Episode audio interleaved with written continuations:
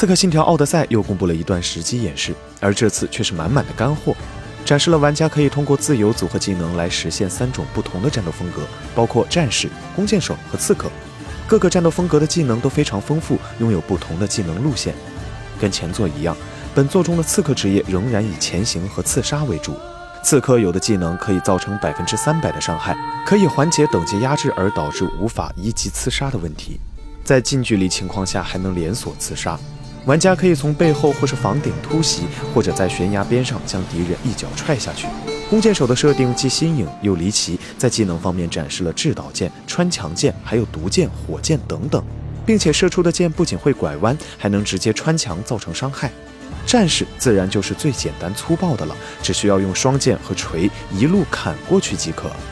玩家可以随时随地重新选择技能，以此来体验不同的战斗方式。《刺客信条：奥德赛》将于十月五日发售，登陆各大平台。